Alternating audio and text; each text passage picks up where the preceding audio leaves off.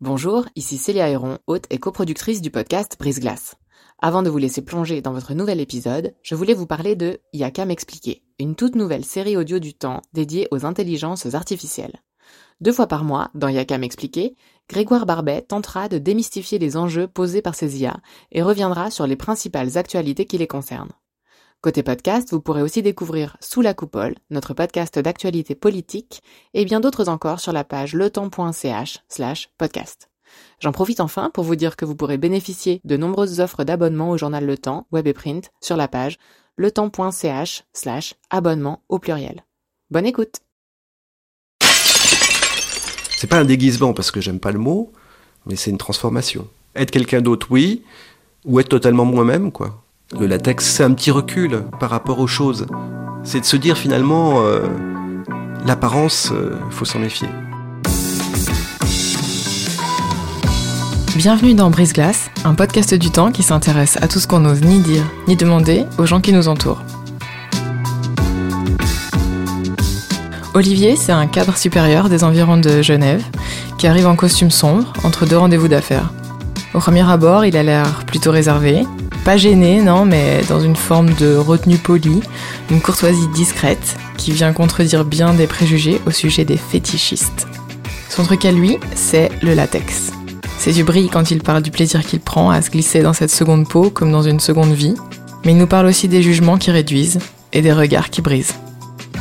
Je dirais que ça a commencé à l'adolescence. Euh, je crois que c'est un film qui a un peu révélé tout ça. Et c'était des hommes grenouilles, euh, des hommes en tenue de plongée, qui combattaient. Et euh, ouais, ça m'a complètement euh, attiré. Je, crois que c'est ça, ce qui a été le déclic. Et après, oui, j'ai un peu exploré dans le domaine de, la plongée, alors parce que j'aimais ça aussi, la natation, et puis bah, les tenues de plongée, c'est ça qui me plaisait. Mais la matière elle-même est une matière un peu euh, rude, un peu épaisse. Je cherchais quelque chose de plus souple, de plus beau, de plus luisant, qui était plus dans mon, dans mon imaginaire. Et j'ai trouvé le latex qui correspondait parfaitement.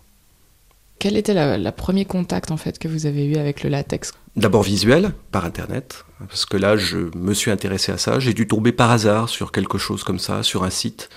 J'ai tout de suite décidé d'acheter une tenue latex pour l'essayer, pour voir ce que c'était, si ça correspondait à ce que j'attendais, ce qui me plaisait. Je me suis beaucoup renseigné, j'ai beaucoup cherché. Et puis euh, finalement, j'ai trouvé un site qui semblait correspondre à mes attentes en Angleterre. Et j'ai fait une commande de latex que j'ai essayé. Et tout de suite, ça a été euh, oui, le, le déclic.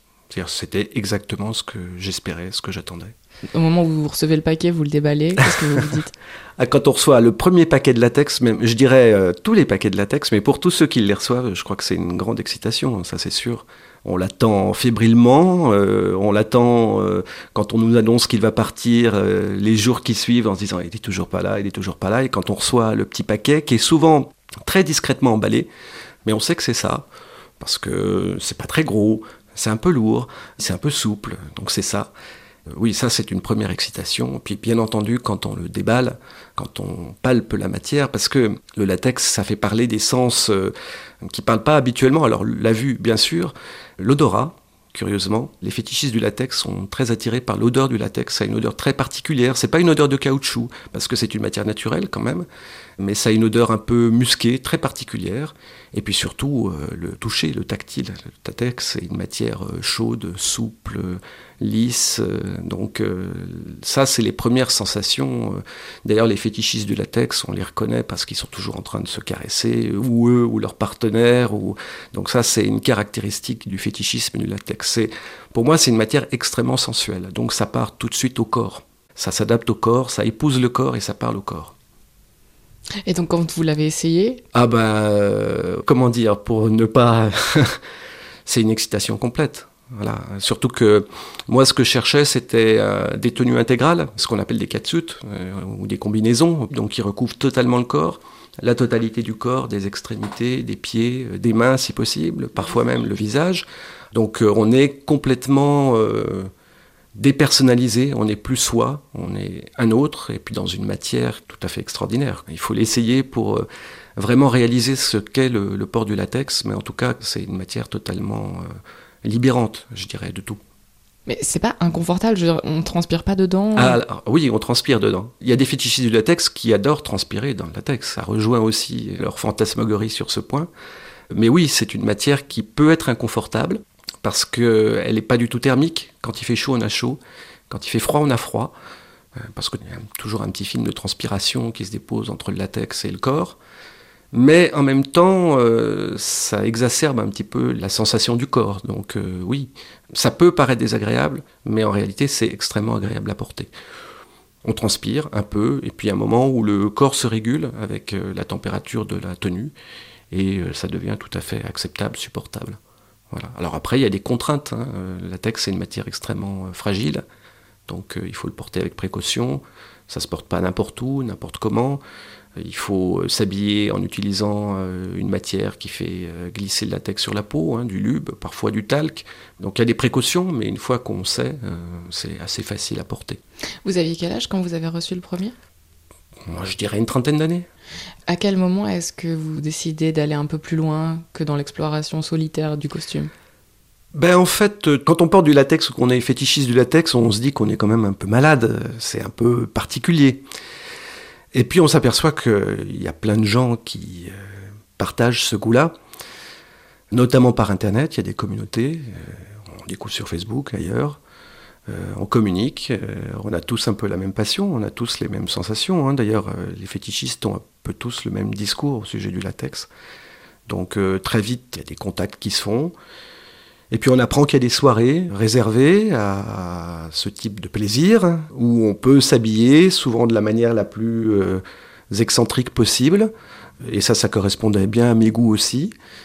On découvre qu'il y a tout un aspect visuel qui joue presque de mode, d'un certain côté d'ailleurs. Ben oui, a un moment, on se dit, faut sortir de son chez-soi et il faut essayer d'aller un peu à la rencontre des autres, de voir ce qui se fait, de découvrir, et puis se dire après tout, euh, pouvoir porter des tenues euh, sympas avec euh, tout le monde habillé pareil, ça doit être bien, on doit pouvoir s'amuser. Il faut franchir le pas, donc oui, un jour on le franchit. Moi, je l'ai franchi avec un ami qui était comme moi.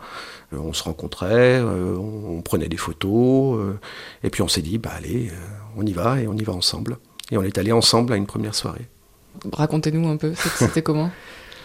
Alors, moi qui suis assez timide et réservé de nature, c'est quand même un pas parce que hum, autant on aime se regarder dans le latex, je pense qu'il y a un côté exhibitionniste hein, de, l'amateur de latex, autant euh, se présenter en public, c'est un peu compliqué. Donc je me souviens que pour cette première soirée qui était à Lyon, on avait réservé un hôtel tout à côté du lieu où se passait la soirée, pour ne pas avoir à faire trop de marches euh, à pied en latex de la soirée à l'hôtel ça a été quand même euh, toute, toute une aventure pour se décider, enfin surtout pour moi, de passer la réception en latex pour rejoindre la soirée. Donc on a décidé de passer par une, porte de secours pour rejoindre la soirée et de finir de s'habiller sur le parking où se tenait la soirée. Il y avait quoi 300 mètres à faire. Et c'est ce qu'on a fait la première fois. Une fois qu'on est habillé, euh, qu'on a posé ses affaires au vestiaire, qu'on est entré, bah, il y a tout de suite une ambiance euh, voilà, extraordinaire. Cette première soirée-là était absolument extraordinaire. On est un petit peu gêné quand même parce que c'est la première, mais on est très vite euh, félicité par les autres qui vous regardent, euh, qui vous touchent, qui vous trouvent beau, qui aiment ce que vous portez, qui vous félicitent, qui vous invitent à boire un verre, qui discutent.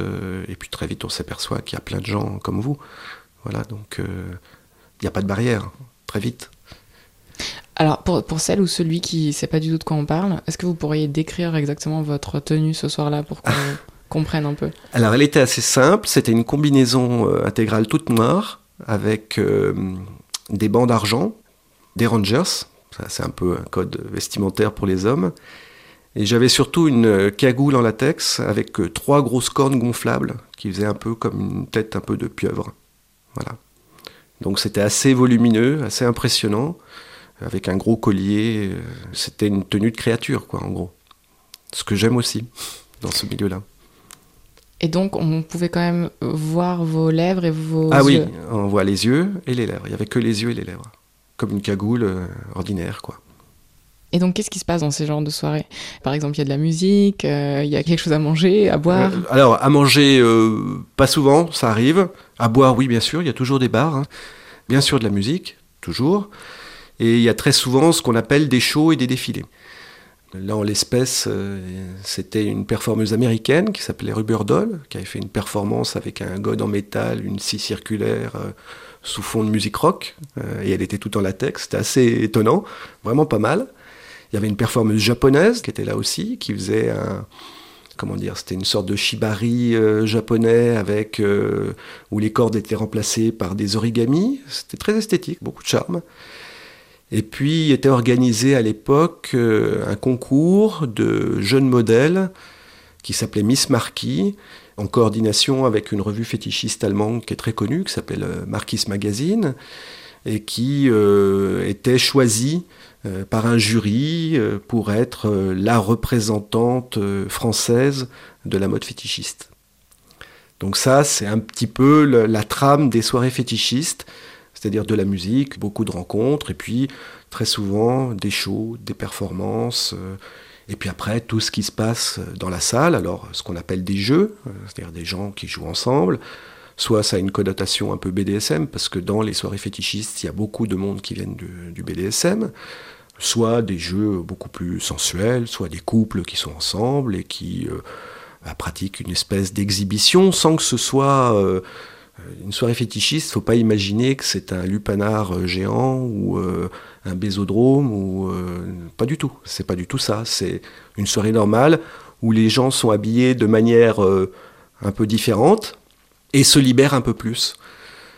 Bien que je pense que parfois en boîte de nuit, il se passe des choses plus osées parce que dans les soirées fétichistes, dans ce monde-là, il y a, tout un rituel, il y a un code de respect. Hein. Vient pas tripoter les gens ou les filles euh, comme ça. Euh, on demande euh, tout ce qui est le monde des soumis, des maîtresses, des dominateurs, où il y a un respect à chacun. Donc c'est un monde où on consent ou on ne consent pas. Et si on consent pas, eh ben c'est non. Voilà. Comment est-ce qu'on apprend tous ces codes? D'abord, c'est quelque chose qu'on doit intégrer avant, hein. c'est le respect des autres, par principe. Hein. On ne va pas tripoter quelqu'un sous prétexte qu'il habille en latex. Donc ça, c'est la première chose. Et puis après, on apprend très vite parce que les autres vous le disent très vite. On découvre, on interroge, on questionne les gens qui sont déjà allés, qui ont déjà pratiqué, et très vite, on vous dit voilà, il y a des règles, voilà ce qu'on fait, voilà ce qu'on fait pas. Et c'est vrai que la règle du consentement, c'est la première règle. Vous évoquiez euh, le fait qu'il est parfois important de couvrir son visage, que la combinaison inclut cette cagoule. Est-ce que c'est par peur d'être reconnu? À moi, oui, clairement, oui. Moi, j'ai une vie professionnelle un peu particulière où j'exerce un métier réglementé, donc. Euh, je m'interdis de faire un certain nombre de choses. Et j'ai ma vie privée qui n'appartient qu'à moi. Et je la cloisonne complètement. J'ai un pseudo, euh, mon prénom, euh, mon nom n'apparaissent jamais. J'ai un compte particulier sur Facebook. Euh, je cloisonne tout ça. Non pas par honte, hein, mais parce que j'assume totalement ce que je fais. Mais vraiment, d'abord parce que ça regarde que moi et mes amis, mes relations dans ce milieu euh, qui me connaissent euh, à la fois tel que je suis et aussi dans les soirées ou autres. Aussi pour échapper à ce jugement que j'ai déjà vécu, que j'entends, qui existe, euh, qui fait beaucoup d'ignorance, d'a priori, de on dit. Donc moi je ne veux pas rentrer dans ça. Ce qui est ma pratique de plaisir, je dirais, ça ne regarde que moi. Donc oui, je cloisonne. Et la cagoule fait partie de ça, euh, bien sûr. Mais en même temps, c'est un goût. Hein. J'aime beaucoup les cagoules en latex, euh, et puis surtout les cagoules avec euh, du plus, quoi. Quand il y a des cornes, quand il y a des, détails, voilà. C'est pas un déguisement parce que j'aime pas le mot, mais c'est une transformation. Est-ce que vous avez l'impression d'être quelqu'un d'autre et quelque part de vous libérer d'une certaine part de vous-même? Oui, totalement. Alors, parfois je me dis, être quelqu'un d'autre, oui, ou être totalement moi-même, bien sûr. C'est une sorte de schizophrénie, mais assumée, quoi. Oui, oui, oui, tout à fait. Quand je croise euh, des personnes dans ma vie euh, qui me voient partir en vacances avec ma valise, ils me disent euh, Où tu vas? Je vais à Londres. Ah oui, Londres, tu vas voir, il y a des beaux musées. Oui, oui, oui. Et je me dis Tiens, si tu savais ce que je vais faire à Londres. Et il n'y a aucun moment où vous voudriez que les, les personnes fassent la connexion entre ces deux parties de vous-même? Personnellement, non. Alors là, je fais pas du tout de prosélytisme euh, sur ça. Maintenant, euh, dans ma vie euh, privée actuelle, avec ma compagne, on partage tout à fait la même passion. Hein. On a des tas d'amis dans notre milieu qui savent exactement ce que l'on fait et ce que l'on est aussi dans la vie privée. Pour ceux qui ne font pas partie de ce cercle-là, non, je cherche pas. Si ça les intéresse éventuellement, pourquoi pas On a des personnes, on rencontre hein, des personnes qui nous croisent euh, en soirée ou ailleurs ou à l'occasion, qui nous posent des questions, qui sont curieuses, qui sont intéressées. Oui, voilà, je leur dirai euh, ce que j'en pense, euh, ce que j'aime, mais je cherche pas à en parler autrement. Non. Est-ce que vous avez déjà été amené à rencontrer des gens dans votre vie professionnelle, par exemple, que vous aviez croisé auparavant dans une soirée, ou d'une sorte de, de crossover comme ça entre vos deux vies? Oui, oui, ça m'arrivait. Alors, des personnes qui euh, pratiquent le même métier réglementé que moi et qui l'apprennent par d'autres amis qui m'en parlent et on, s'en amuse. et oui, bien sûr. Et ça m'est arrivé, alors bon là je suis obligé d'être très discret, mais dans mon milieu professionnel, oui, il y a très peu de temps, oui.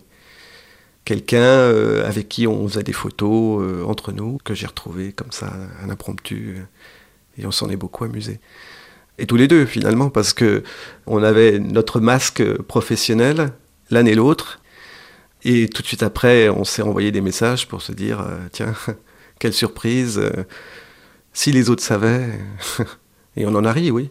Je trouve ça très excitant, très amusant. C'est un petit recul par rapport aux choses. C'est de se dire finalement, euh, l'apparence, il faut s'en méfier. Euh, les gens qui sont transparents, qui sont pareils dans la vie, euh, mon Dieu, quelle tristesse. Donc euh, oui, moi ça me plaît beaucoup. Quand vous recevez ce, premier costume en latex, est-ce que vous étiez dans une relation amoureuse? Comment est-ce que vous avez introduit le sujet auprès de votre Alors je ne l'ai pas introduit tout de suite. je l'ai pas introduit tout de suite. mon ex-épouse savait que j'aimais ces tenues, cet aspect-là. le latex, j'ai découvert seul parce que hum, c'était un peu compliqué à l'époque.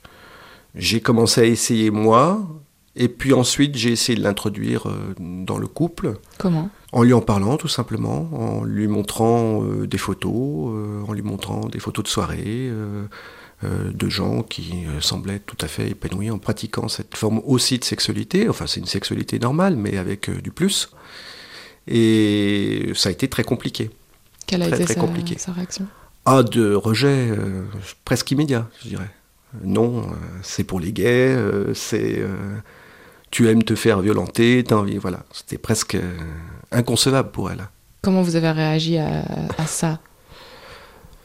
Je crois que j'ai beaucoup encaissé. Bon, il faut dire que déjà à l'époque, notre relation n'allait pas très bien.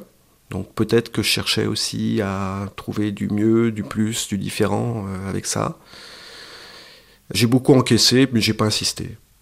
Est-ce que vous avez eu la possibilité d'explorer euh, par vous-même euh, en dehors de cette, euh, ah cette relation? Oui. Moi, de manière solitaire, et puis aussi avec des amis. Dans quel contexte est-ce que vous avez rencontré votre seconde compagne Actuelle compagne? Par la photographie, essentiellement. Parce qu'en fait, j'ai créé, dessiné mes tenues, etc. bon, euh, j'ai été contacté par des photographes parce que c'est un milieu aussi où il y a beaucoup de photographes qui viennent à ces soirées prendre des photos des participants. De fil en aiguille, euh, après une soirée parisienne, j'ai été contacté par un photographe. On a fait des photos euh, qui ont plu, qui ont été vues, qui sont partagées.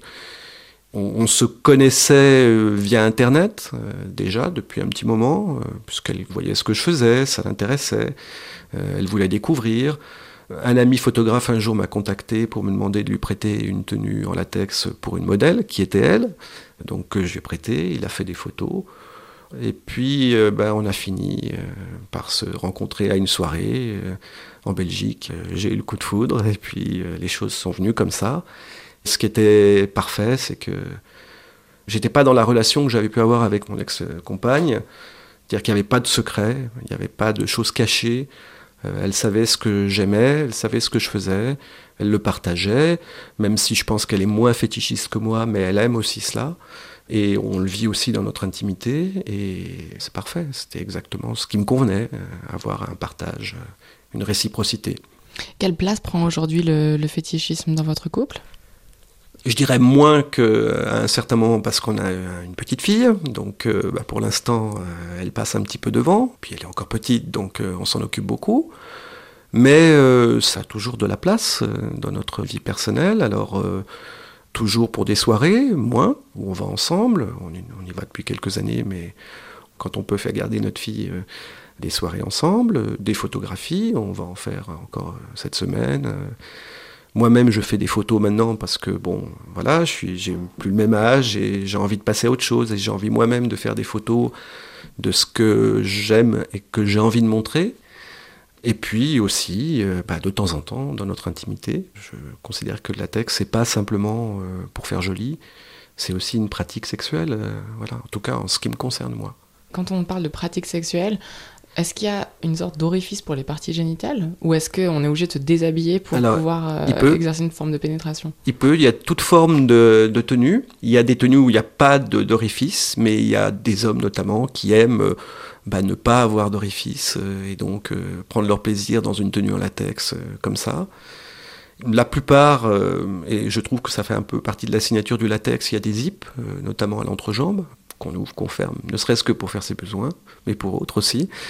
Et puis il y a des tenues qui sont plus orientées sexuellement, où il y a des orifices vraiment, ou fermés ou ouverts hein, d'ailleurs, ou des étuis péniens par exemple. Alors ça on le trouve beaucoup dans le milieu gay. Donc tout est apparent, mais tout est en latex. Il y a un côté chosification qu'on trouve beaucoup dans le latex. Et puis après, il y a toute une série de pratiques euh, du latex qui sont un peu en relation avec le bondage, la contrainte, le fait d'être enfermé dans des camisoles ou dans des tenues où on n'a pas la liberté de ses bras ou de ses jambes, ou encore dans le vague bed, euh, qui est euh, un système où on est compressé entre deux draps de latex, où on aspire de l'air et on est comme moulé dans du latex et on n'a pas la liberté du mouvement, on a juste un orifice pour respirer. Et on se laisse aller à toutes les sensations euh, des gens qui sont autour. Voilà, le latex, il y a tout cet aspect-là. Souvent, on voit euh, des gens qui sont en latex, euh, qui sont relativement fit, entre guillemets, assez musclés ou assez minces, enfin, dans les images qui sont diffusées auprès du grand public. Est-ce qu'on voit qu'une partie Oui, oui, c'est qu'une partie, c'est tout à fait faux. En fait, euh, bah, le latex, ça va à tout le monde, et puis euh, ça se pratique, je dirais, jusqu'à 90 ans. Il y a une soirée en Suisse euh, qui est organisée, qui s'appelle Eccentric Fashion, à Kandersteg, moi je suis allé deux années. Et alors on peut dire que c'est réservé aux seigneurs du latex. La moyenne d'âge, elle doit être de 60-65 ans. C'est un hôtel qui est réservé aux fétichistes du latex. Les gens sont en latex du matin au soir, même la nuit, ils dorment en latex, ils se baignent en latex. Le complexe de l'âge, des formes et tout ça, ça n'existe pas. Alors il y a l'aspect mode du latex, il y a l'aspect vendeur, parce que ben, le fabricant latex, il a besoin de montrer que c'est beau, et c'est vrai que c'est beau. hein. Ça révèle le corps, ça le cache et ça le révèle en même temps. Donc oui, euh, il y a tout un aspect euh, de modèle, euh, parfaite, euh, très belle. Et puis il y a aussi euh, l'imagerie gay euh, de l'homme musclé, ses gros pectoraux en latex noir avec les rangers, le masque à gaz. Voilà. Bon, il y a des espèces d'archétypes, mais en réalité, il y a tout un monde. Et je connais même des personnes obèses qui adorent le latex, qui portent du latex sans complexe. Je pense que c'est libérateur pour eux, comme ça l'est pour moi. On appartient un peu à la même famille. Vous pensez que le tabou qui va avec le fétichisme d'une manière générale et peut-être le latex en particulier vient d'où? Pourquoi est-ce qu'on a cette image péjorative euh? Oh bah je crois que c'est euh, 20 siècles d'éducation judéo-chrétienne, hein, euh, de manière habituelle. C'est un tabou général, euh, surtout dans les pays, euh, je dirais, du Sud, euh, avec euh, tout ce qui est pratique sexuelle euh, non normée, euh, du couple euh, pour faire des enfants, euh, point barre. Euh, Ce qui est quand même une grande hypocrisie, on le sait tous. Je crois que c'est un tabou général. Après, les connotations... un peu BDSM qui pas très bonne presse. Le fait que le milieu gay aime beaucoup aussi le latex. Il y a beaucoup de gays qui apprécient particulièrement le latex. On a beau dire aujourd'hui où il faut être ouvert d'esprit, malgré tout, on sent bien qu'il y a, une, y a toujours une forme de, de jugement.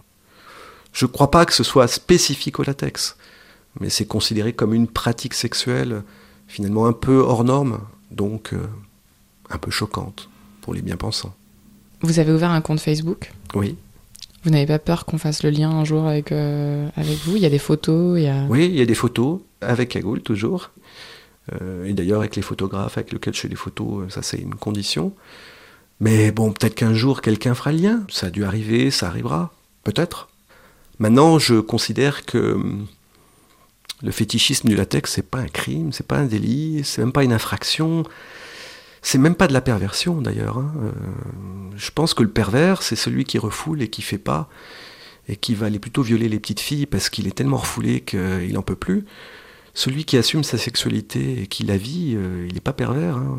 Je pense pas. Enfin moi, je le considère comme ça. Je me trompe peut-être, mais je trouve que c'est euh, tout à fait sain de pouvoir vivre ses fantasmes. Le plus malsain, c'est de ne pas les vivre et les refouler, je pense.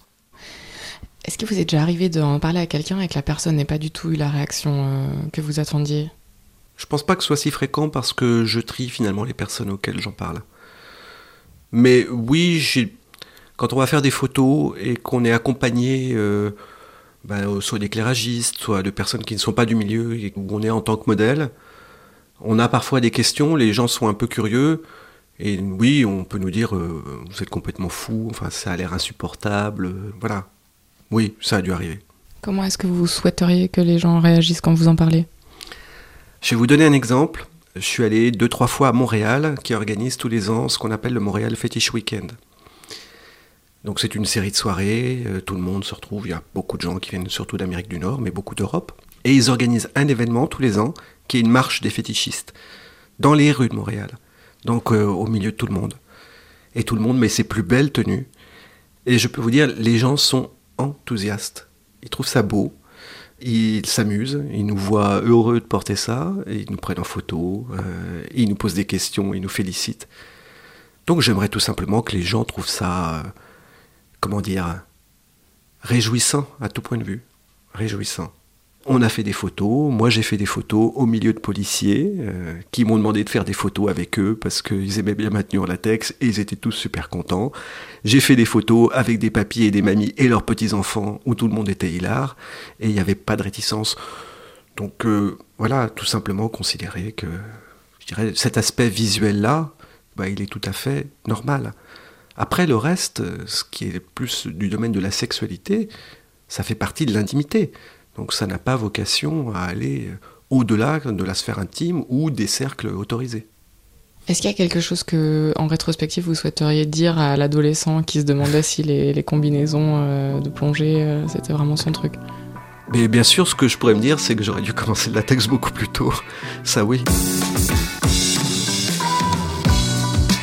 Merci d'avoir écouté ce nouvel épisode de Brise Glace. Si vous avez raté les précédents, rendez-vous sur letemps.ch slash podcast ou sur iTunes, Deezer ou SoundCloud. Je suis Célia Héron, cet épisode a été produit en collaboration avec Virginie Nussbaum et monté par Adrien Samaki-Yablou. Si vous aimez Brise Glace, n'hésitez pas à partager ce podcast sur Facebook et Twitter et à nous noter sur iTunes.